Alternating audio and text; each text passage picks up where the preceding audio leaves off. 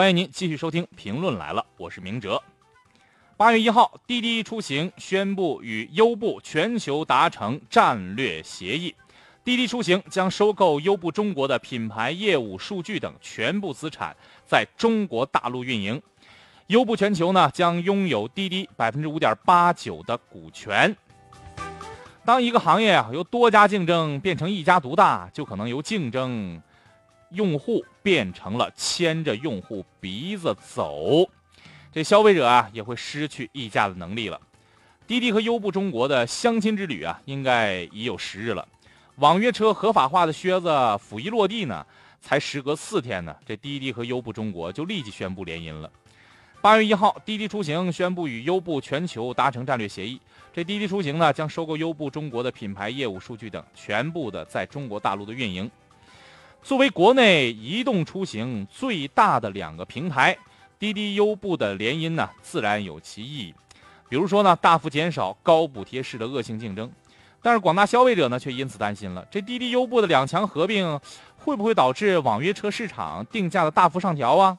这合并之后，在缺乏有力竞争的情况下，他们的服务品质会不会明显下降呢？从这个产业经济学的角度讲啊，同一行业的两大巨头在合并之后。往往会产生明显的垄断效应，而垄断效应呢，又很有可能会导致更高的市场定价以及更低水平的市场服务。这种负面效应啊，在最近两年频繁的互联网行业巨头合并当中，并非没有潜力可循。作为国内分类信息网站的两大巨头，五八同城和赶集网去年正式完成合并之后，仅仅不到一年的时间呢，这赶集网产品价格明显就调高了。各种技术问题更是不间断的出现呢。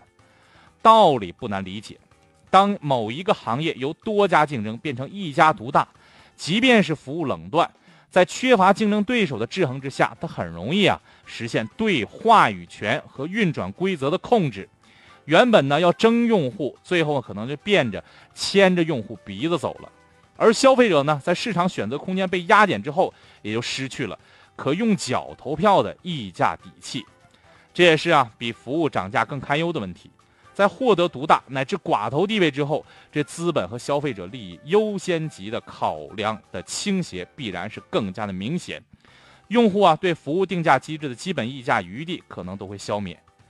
网约车行业会否以这个市场化选择的面目实质的重演出租车领域借助特许经营获得垄断的情景，让人担心呐。